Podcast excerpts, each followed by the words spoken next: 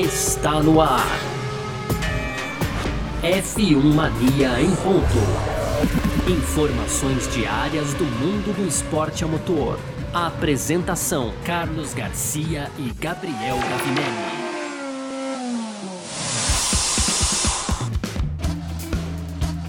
É isso, valeu demais pela sua presença, valeu você que tá junto com a gente por aqui, tá no ar, hein? Mais uma edição do nosso podcast F1 Mania em ponto. A gente tá sempre aqui de segunda a sexta-feira, né, trazendo um pouco do que tá rolando aí no mundo do esporte a motor, conteúdo do site f1mania.net, você pode entrar lá também, tem sempre cobertura completa aí das categorias do automobilismo, das mais diversas categorias do automobilismo. Segue a F1 Mania nas redes sociais, vai lá no canal do YouTube também e tem aqui esse aplicativo onde você tá ouvindo o nosso podcast ativa as notificações para ficar sabendo quando saem os produtos da casa por aqui, tá bom? Ah, valeu demais e muito prazer. Eu sou Carlos Garcia, aqui comigo sempre ele, Gabriel Gavinelli. Fala, Gavi! Fala, Garcia. Fala, pessoal. Tudo beleza? Hoje, então, Garcia, terça-feira, hein? Dia 21 de setembro. Semana de corrida aí, já tô no, com ansiedade lá no alto, Garcia. Afinal de contas, temos um embate aí pelo título da temporada, algo que a gente não via há muitos anos na Fórmula 1.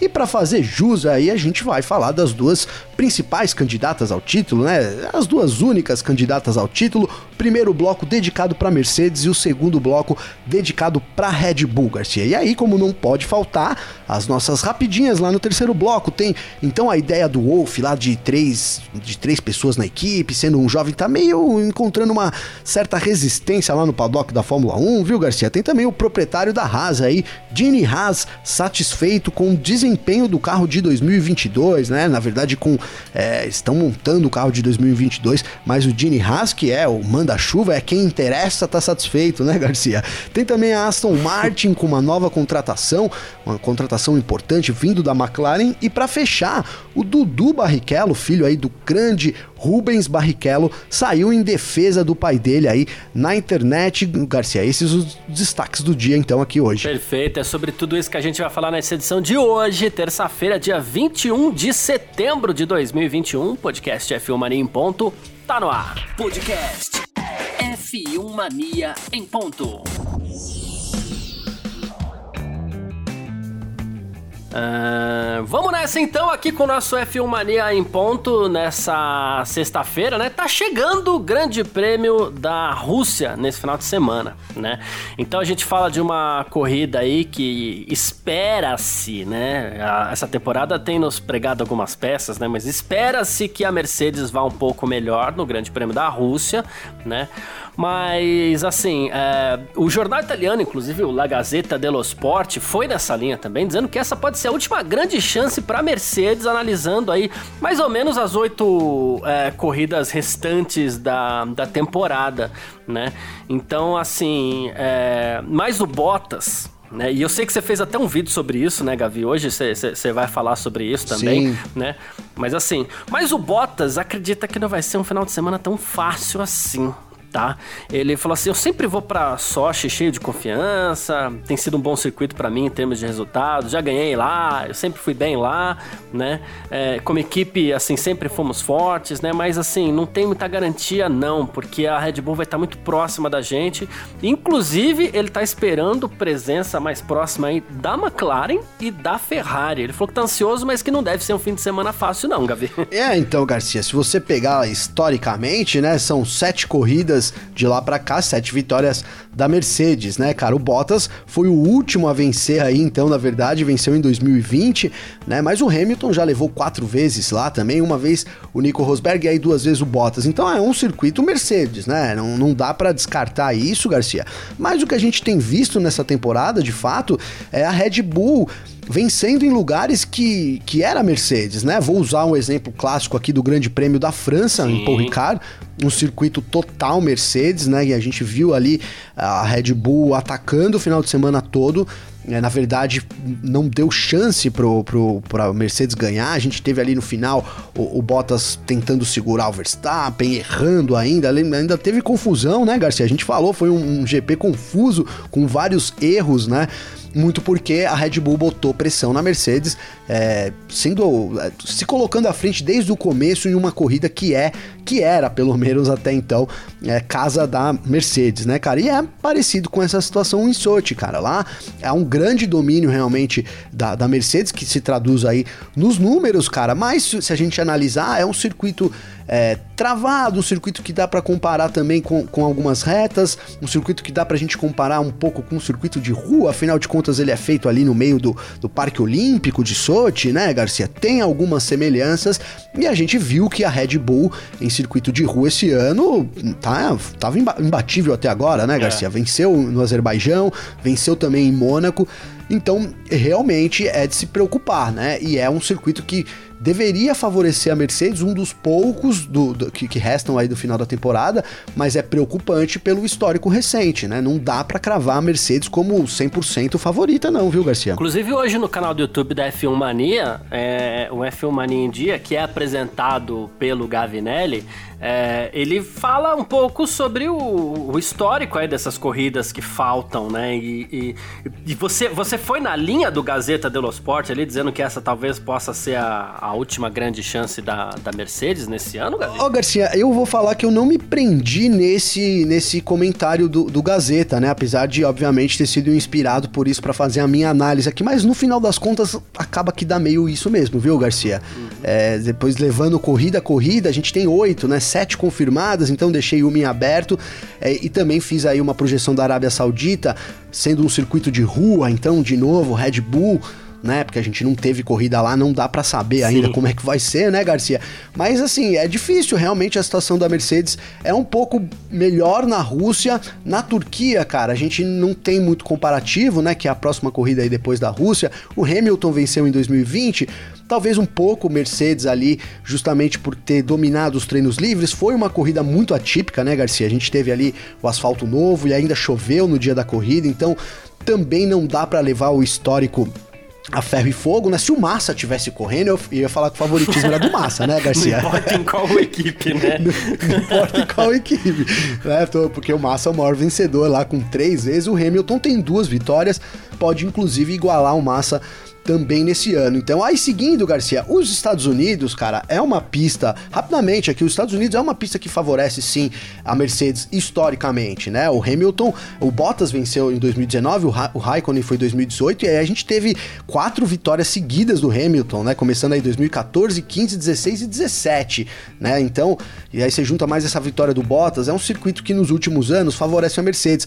Mas eu lembrei aí de Paul Ricard, cara dadas as diferenças, eles têm algumas, é, algumas semelhanças, né, Garcia? E a gente viu a, a Red Bull, então, surpreendendo e saindo na frente. É um circuito que historicamente favorece a Mercedes, mas é difícil na atual circunstância aí cravar esse favoritismo aí muito porque é um circuito que na minha opinião parece com o Paul Ricard em algumas ocasiões ali, então talvez a gente tenha a Red Bull surpreendendo, mas poderia ser um outro circuito aí que favoreça a, a, a Mercedes em termos, Garcia. E aí no México, cara, a gente tem nos últimos anos aí duas vitórias do Verstappen, duas vitórias do Hamilton, é outro circuito que a, que a Red Bull pode chegar surpreendendo pelo histórico recente das, das corridas desse ano, é um circuito que a Red Bull tem tudo para andar, se não na frente igual a Mercedes, Garcia. E aí partindo pro final, Brasil Cara, Brasil, o último ano que a gente teve a corrida aqui, 2019, o Max Verstappen deu um show, né, cara? Passeio. Largou em primeiro, foi um passeio, né? Então 2020 a gente não teve a corrida. É, o Hamilton venceu em 2018, a gente teve algumas vitórias da Mercedes aí dessa era turbo híbrida, né? O Rosberg venceu duas 2014, 2015, o Hamilton 2016 de novo mas é, o que a gente viu em 2019 foi o domínio da Red Bull, então eu daria esse domínio para Red Bull. E aí Abu Dhabi, cara, tá mais recente, né? O baile também que o Max Verstappen deu na última etapa do ano passado, aí liderou todas as sessões, se não me falha a memória, mas largou na ponta, não foi ameaçado, então é um circuito que a Mercedes dominou durante muito tempo, mas no, no próprio 2020 aí já houve uma virada, acredito que isso vai se manter. Então se você pegar essas análises, Garcia, como, como favorita, assim, é a, é a Rússia e talvez um pouco os Estados Unidos. O resto é um circuito mais Red Bull, cara. É, a minha grande dúvida aí, como você falou mesmo, é, é Turquia, eu ainda tenho algumas dúvidas sobre isso.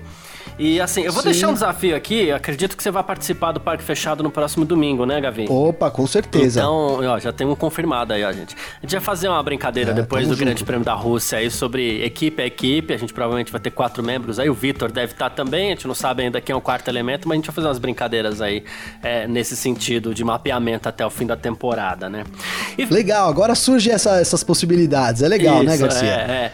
E, bom, e assim, uh, o, uma das questões que envolvem esse fim de temporada aí é a questão do motor, né? Mas o Toto Wolff já disse que não é uma necessidade absoluta é, o Hamilton trocar o motor, né? Usar uma quarta unidade aí, que muito se fala, já se falava da possibilidade de trocar logo, inclusive e tal, né?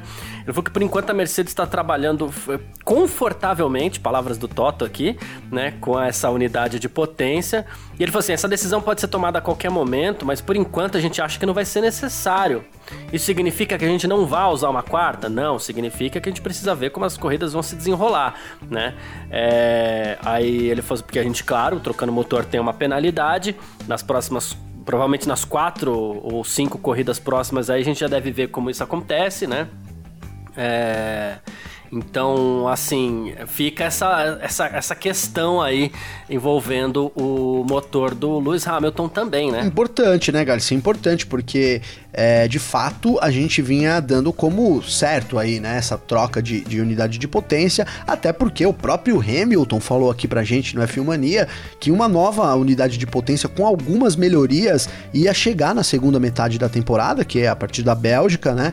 E que, real, e que era até uma das apostas dele aí pro meio do ano. Mas de fato, Garcia, você perder aí, é, no caso de trocar unidade completa, você vai perder, vai largar de último no grid, né, cara? Você vai uhum. perder aí é, 10, 20, pelo menos 20, 30 posições. Então você larga de último do grid de qualquer forma, né? A não ser que troque um elemento ali, um elemento ali e isso vai, vai acarretar em 10 posições um dia, 10 no outro, 10 no, no outro. Então não sei o que é melhor, você troca tudo de uma vez. Certamente é troca tudo de uma vez, que é o que o Bottas fez, né, Garcia? Trocou tudo, já largou lá no fim do grid. Mas a gente tá num momento muito complicado, cara. Vamos lembrar que o Hamilton chega com uma pequena vantagem já para cima do, do, Verstappen nessa corrida de, de, domingo, que são as três punições, né? As três posições de, de penalidade que o Verstappen é, recebeu aí pelo contato, né? Pelo choque com o Hamilton no GP da Itália. Então é alguma vantagem. Você chegar e trocar o motor assim, você jogar fora isso, não sei, cara. É, eu acho que a gente tem esse prognóstico dessa troca que parece ser eminente, mesmo com a declaração do Toto Wolff, mas por outro lado, um campeonato que está sendo disputado ponto a ponto, Garcia. Então, talvez é, você aguarde ali, o, né? Porque a gente sabe, a situação da Red Bull é mais preocupante, ou pelo menos parece ser mais preocupante, né, Garcia, em termos de declarações das equipes, do que a, a situação da Mercedes. Então talvez você, a Mercedes espere uma troca da Red Bull para reagir também. É de fato o campeonato, a disputa pelo campeonato mudou para mim um pouco essa, essa relação motor aí também. É, não fosse por isso, talvez a Mercedes já tivesse entrado com essa quarta unidade de potência, Garcia. Exatamente, é, vai virar um jogo de xadrez mesmo essa, essa reta final de temporada aí, porque de novo, né, a gente vai até falar sobre a questão do motor Honda também uh, no segundo bloco, mas mas é, um vai ficar esperando o outro. O Verstappen a gente sabe que não deve aguentar mesmo, né? Até o fim da temporada. Ele inclusive perdeu. Ter perdido aquele, aquele motor em Silverstone foi um golpe forte nas pretensões aí da. de controle das unidades de potência, no caso da Red Bull, né? Mas, assim, a gente não sabe quando ele vai trocar. Vai ser esse final de semana? Vai ser a gente não sabe, a gente não faz ideia por enquanto. E aí a Mercedes pode trabalhar em cima disso. Aparentemente, Sim. o cenário que se desenha agora é a Mercedes marcando a troca, a eventual troca da Red Bull, né, Gabriel? Exato, exato, Garcia. É esse cenário, né? Enquanto a Red Bull marca ali os pontos, né? A gente até falou aqui, o Verstappen tá aí cinco pontos na frente, né, Garcia? Sim. Se, se a gente tem, tem mais oito corridas, mais oito incidentes, é o Verstappen é campeão, né, cara? Então é uma situação, entre aspas, confortável para para Red Bull de administrar isso, né?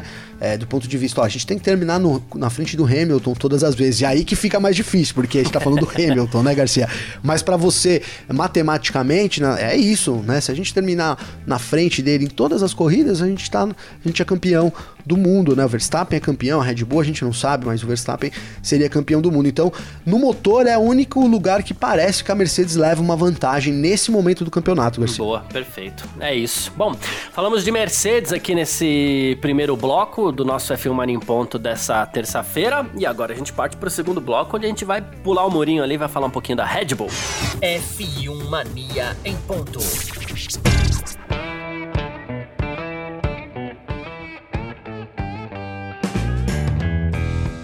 Bom, falamos em pular o muro aqui da Mercedes até a Red Bull, né? Um senhor muro, né, Gavi, que vai de Brackley até Milton Keynes.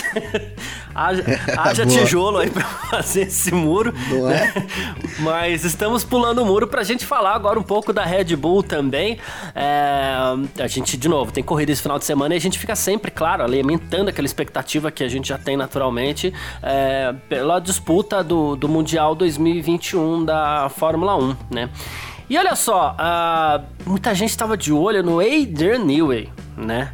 Uh, assim, claro, um, é um, um, mago das pranchetas, assim, é, isso é um termo até meio batido já quando se fala de Adrian Newey, mas é que a gente não pode deixar de usar esse termo porque ele é um mago das pranchetas mesmo, que esse cara já fez, é incrível, né? É o cara, é, né? É o cara. é o cara, sem dúvida nenhuma. E o Christian Horner já decidiu é, afastar qualquer rumor, né?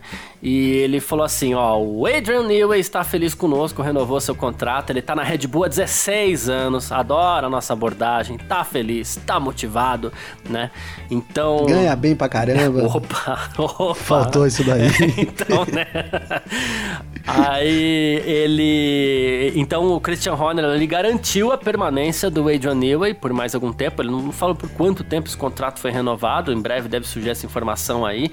Mas, bom, é um baita trunfo pra Red Bull continuar aí brigando pelo, pelos próximos mundiais, né? Oh. Principalmente no, no, no, momento onde se, os carros vão mudar tanto da noite pro dia. Não, é. Já pensou, Garcia? A gente tem agora um Adrian Newey aí no mercado, cara. Oh, Seria, louco. né? Imagina a disputa, né? Disputa no tapa aí, literalmente, para ver quem fica com o Adrian Newey. A, a Red Bull faz o óbvio, né? Aí mantém o, o, seu, o seu design responsável por tantos anos, por tanto sucesso, todo, né, o sucesso que a Red Bull tem, teve já na Fórmula 1 muito em conta também do Adrian Newey e num momento muito importante, né? A gente tem, afinal de contas, novas regras entrando, então é quando uma equipe pode, né? A gente fala que fica até meio batido, mas é, é a verdade, né? Quando, é quando alguém pode dar um pulo ali, arrumar algum achado no regulamento, né, Garcia? Algo, algo que dê 0,2 de vantagem para a equipe é uma coisa que dificilmente vai sendo tirada, essa vantagem vai aumentando, né? A gente vê aí né, na era turbo híbrida como isso aconteceu com a Mercedes, lá no fim a Red Bull conseguiu aí é, dar, o, né, dar o troco, eu ia dizer, nem deu o troco ainda, né, Garcia? Na verdade, está pelo menos disputando de igual para igual nesse último, é, não é o último ano da era turbo híbrida, porque a gente mantém o motor até 2025, né, Garcia? A gente entra nesse período de entre safra, né? Novos regulamentos aerodinâmicos até a mudança plena aí em 2025, 2026, que é quando de fato é, abre uma nova era aí da Fórmula 1 com novos motores e, etc.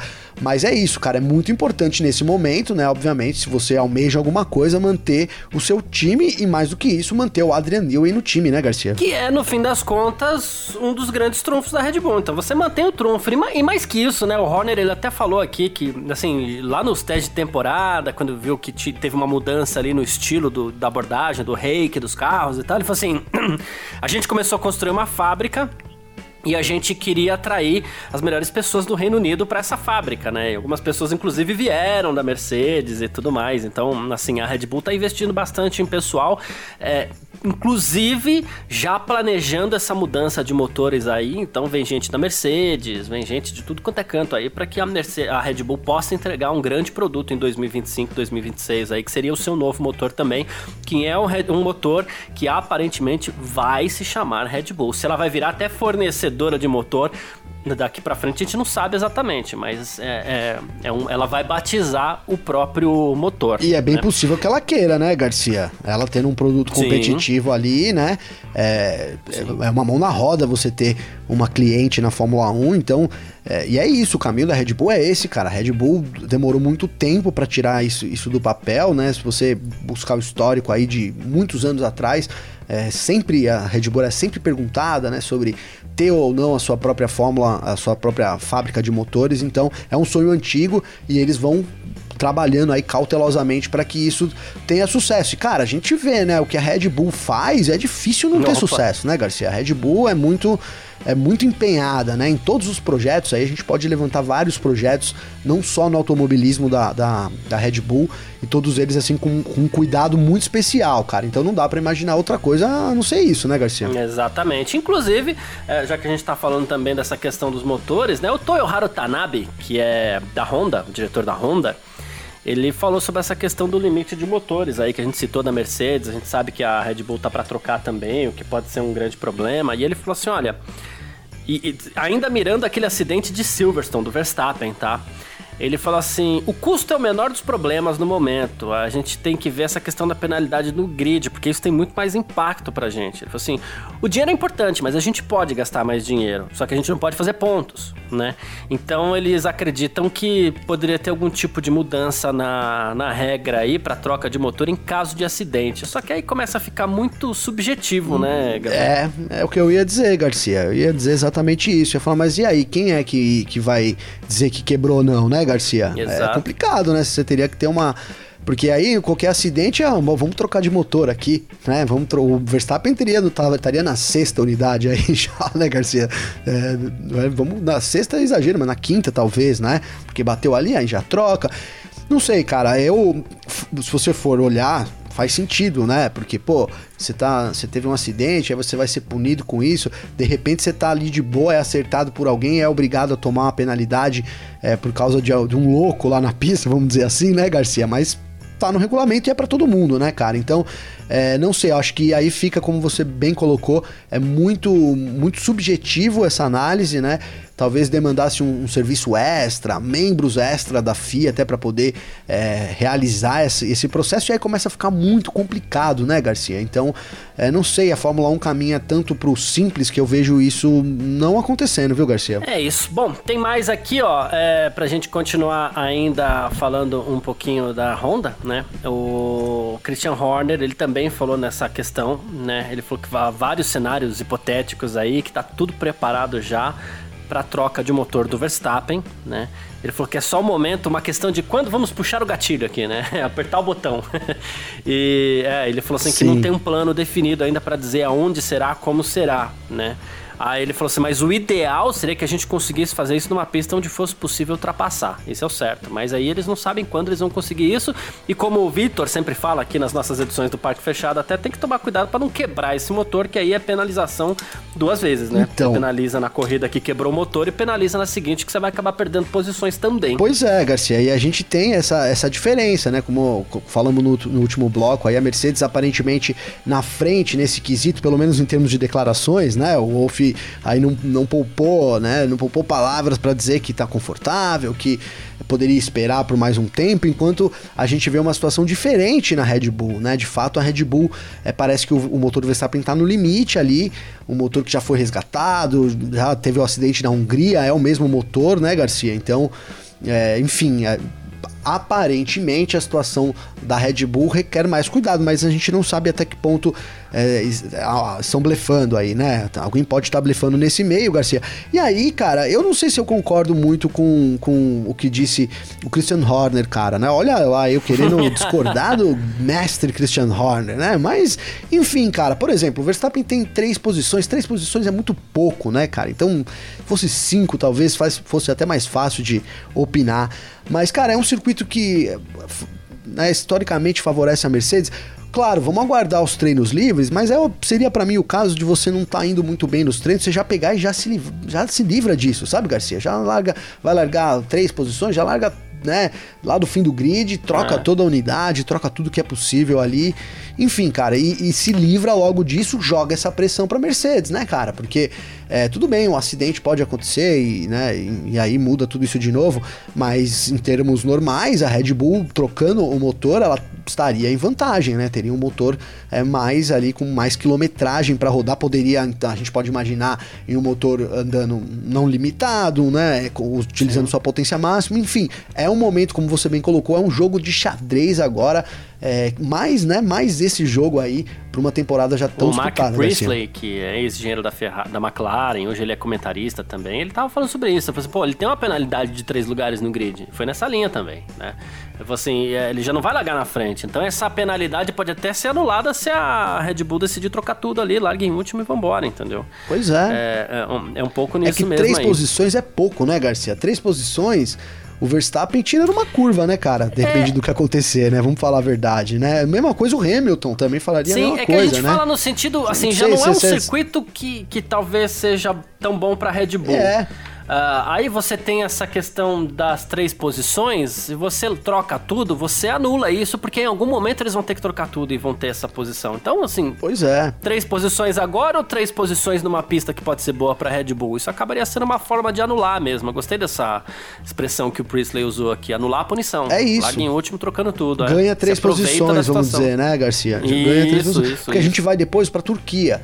Não sabe, será que o motor vai aguentar? A Turquia tá um pouco mais em aberto, aparentemente. A gente chega mais em aberto na Turquia do que na Uhum. Rússia, apesar que nem começaram os treinos, né?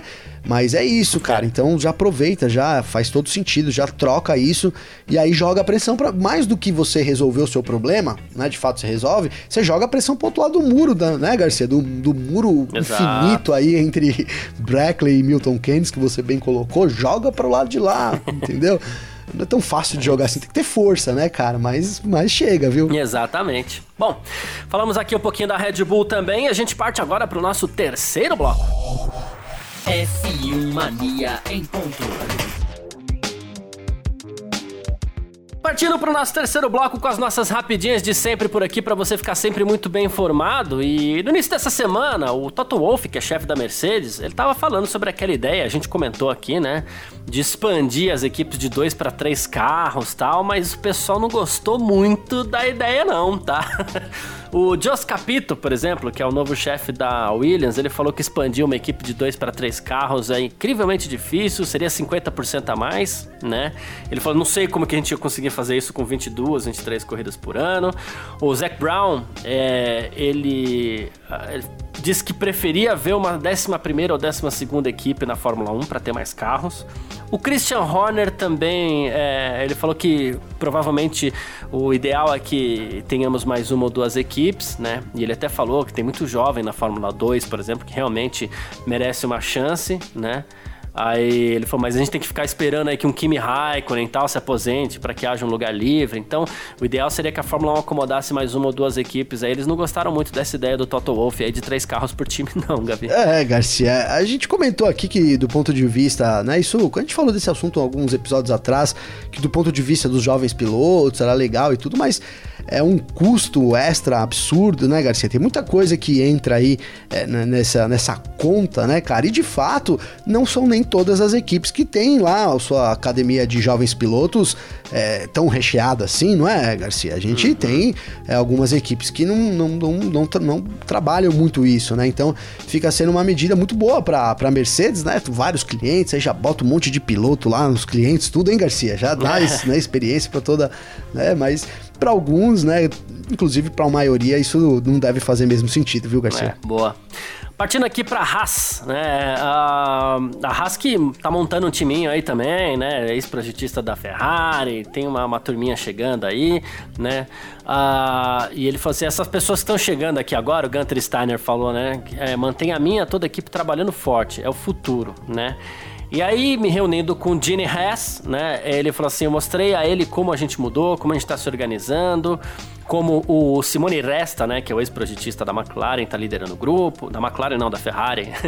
né? Ele falou assim que é, o Gene Hess não ia pra Itália há três anos por conta da Covid-19. E o Steiner falou que ele gostou muito do que viu. E, e como você brincou lá no começo do. do, do do, do podcast, né? É, é, o Gene Haas, no fim das contas, é o cara que eles têm que agradar, né? Porque ele é, é o dono ele de tudo. Tá satisfeito, tá bom, né, Garcia? É, vamos, vamos traduzir aqui rapidinho, né? Tá, tá, tá bom. Cara, mas é assim, a, a Haas, ela tem meio que uma obrigação de ir bem no ano que vem, né? E, e, e, aí coloque, vamos entender o que é ir bem, né? Não é ganhar o campeonato, né, Garcia?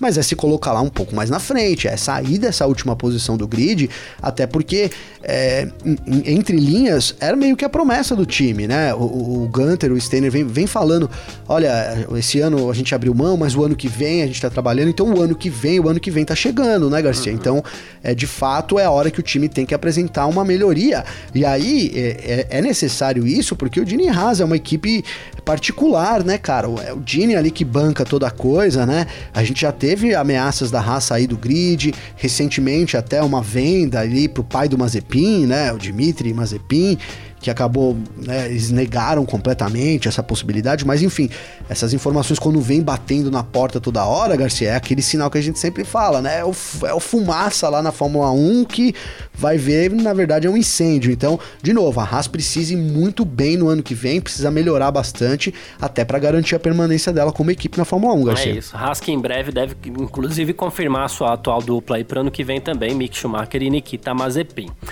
Enquanto isso, passando aqui para Aston Martin, a Aston Martin contratou o Martin Whitmarsh, né? Ele que foi CEO da McLaren, foi chefe da equipe, inclusive, entre 89 e 2014, ou seja, trabalhou com Senna, com Prost, com Raikkonen, com, com Hakkinen, com Hamilton, trabalhou com um monte de gente, né? nossa, um monte de gente, muito peso, né? É, trabalhou também na expansão do, do, do, dos negócios da McLaren, né, para a indústria automotiva e tudo mais, e agora ele vai ser o CEO do grupo Aston Martin, para a divisão Aston Martin Performance Technologies, né? E aí ele vai ter responsabilidades na Fórmula 1, claro, mas também vai estar envolvido no marketing dos produtos, recursos do grupo e tudo mais. Ele vai assumir essa função já no início do próximo mês. Uh, o, o, o, Lawrence Strong, inclusive, chefe da o dono da equipe, né? Diz que também está super feliz com isso. Diz que as tarefas do With March incluirão transformar a equipe em uma organização vencedora do Campeonato Mundial de Fórmula 1 nos próximos 4 a 5 anos e transformá-la em um negócio de um bilhão de euros em um período de tempo semelhante, Gabriel. Nossa senhora, hein, Garcia? E, cara, pelo menos é, o Lawrence Stroll vai fazendo por onde, né, Garcia? A gente fala isso. Sim, isso total. Né, vai, total. Isso chama atenção para duas coisas. Primeiro, né? É, quem tem grana tem grana, né, cara? O mundo tá aí, crise econômica, todo mundo sem dinheiro, mas os caras estão investindo. A Aston Martin, por exemplo, tá investindo pesado na Fórmula Sim. 1 nesses últimos anos, né, Garcia? Nesse último mês tá aí a gente já ver, viu. Né? tá legal de ver, né, cara? E assim, só para não achar que é só Aston Martin, Red Bull também. A gente brinca lá do, da transformação do pavilhão 8 na fábrica. Imagina a quantidade de dinheiro que não é aplicada ali, né, Garcia? Novos funcionários, enfim também. Então, a gente vê a Fórmula 1, mesmo numa economia desaquecida, seguindo forte nos investimentos. Essa é a primeira coisa que chama atenção. E a segunda é isso, cara. A, a Alfa, a Alfa Romeo, ia falar aqui, a Aston Martin, a equipe que mais investe nesses últimos tempos na Fórmula 1, né? O Lawrence Stroll é um dos caras que mais põe dinheiro, né, cara? Aposta muito nisso. E, e ele, e, e, ele começa a ter, o Garcia, embasamento, o que, eu ia falar? Ele, e ele começa a ser levado a sério, né, cara? Então, esse plano dele de, ó, a gente vai colocar esse cara, vamos ganhar essa grana e vamos vender por um bilhão a equipe daqui a alguns anos. Começa a fazer muito mais sentido, né? Ele difícil sai, né, de novo. do homem, né? difícil duvidar do homem, né, cara? É isso. Você resumiu bem. Né? Então ele começa a ganhar muita credibilidade por tudo que vem fazendo na Fórmula 1, um dos grandes nomes aí da Fórmula 1 dos últimos tempos. É isso, perfeito. É, então, é, pra, seguindo com mais uma rapidinha aqui, Gavi, é, esses dias a gente estava até falando aqui, no nosso briefing, na verdade, a gente estava até falando aqui que o Carlos Sainz disse que não quer ser um, um Barrichello na Ferrari e tudo mais, né? Foi muito mal o, o Sainz foi, nessa, Foi muito, muito mal. E a gente tá sempre elogiando o Sainz aqui. A gente gosta bastante do Sainz e tal. Eu gostava, foi... não gosto mais agora. Eu tô brincando. gosto menos um pouquinho só.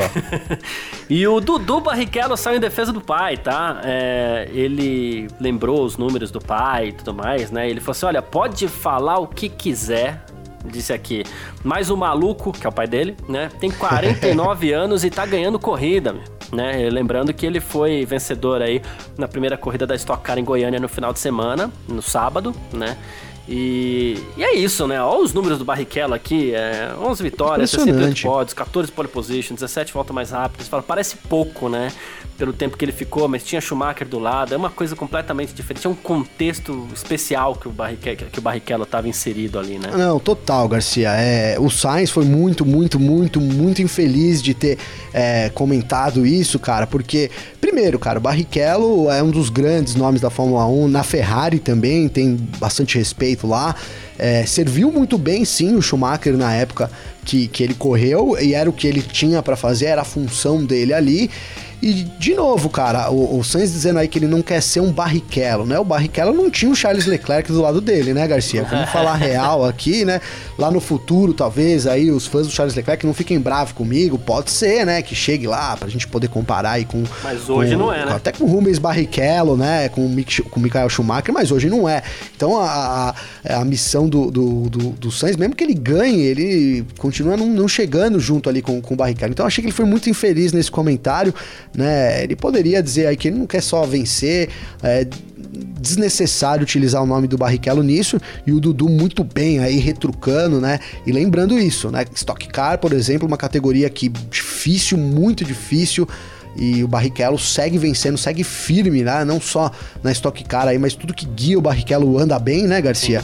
E é isso, não fosse o Ricardinho, o Ricardo Maurício ter ganhado as três lá, né, Garcia? Porque o Ricardo Maurício fez a Não, festa na Stock Car final de tá de semana, hein, brincadeira, cara? o Ricardo Maurício também. Tá de E brincadeira, o final né? Tá da de segunda corrida, que coisa maravilhosa, né? Nossa, foi 0,0010, né? 10 décimos, né? Talvez a mais disputada da história. E foi no photo, no photo finish ali. Na verdade, eu vou dizer, eu tava assistindo a corrida. Na hora que passou, eu falei, ah, o Ricardinho venceu. Porque mostrou uma câmera boa de cima, assim, Sim, né, Garcia? Deu sim, pra é. ver que ele venceu, né? Mas foi pra foto, foi pra foto aí, que corridaça. E é isso, cara. O Barrichello venceu a primeira corrida. Então, é, se o Carlos Sainz chegar lá nos 49 anos de idade, guiando que o Barrichello guia, aí ele pode falar alguma coisa, viu, Garcia? Perfeito, é isso. Bom, quem quiser trocar ideia com a gente aqui sempre pode enviar mensagem aí nas nossas redes sociais, nas minhas, nas do Gavi também. A gente tá sempre disposto, a gente gosta muito de trocar uma ideia com a galera também, né? Então a gente fica esperando aí. Como é que faz falar contigo, Gavi? Garcia, comigo tem meu Instagram, que é arroba G underline Gavinelli. Esse, na verdade, é o Twitter, tá? Twitter, arroba G underline Gavinelli. Porque o Instagram, na verdade, é arroba Gabriel underline Gavinelli, Garcia. Então, é o que você falou. Muito, muito legal. Fico muito contente de receber o feedback do pessoal. Então, não hesitem aí de mandar aí as suas ideias aqui pra gente também, viu, Garcia? Perfeito. Quem quiser trocar ideia comigo, meu Instagram, arroba carlosgarciafm, tá bom? E meu Twitter, arroba carlosgarcia. Também tem sempre uma mensagem ou outra aí chegando pra gente trocar ideia. É, hoje eu não tô com meu celular próximo aqui, porque eu ia, eu ia ler uma mensagem, mas eu garanto que eu leio amanhã, tá bom? meu celular não tá próximo. Mas manda mensagem aí, que a gente gosta sempre muito de, de, de trocar ideia aqui, de bater um papo e tudo mais, tá bom?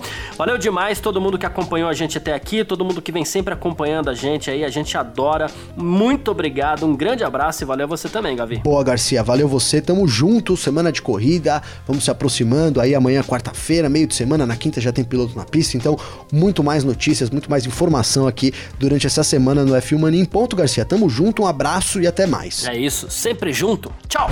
Informações diárias do mundo do esporte a motor. Podcast F1 Mania em ponto.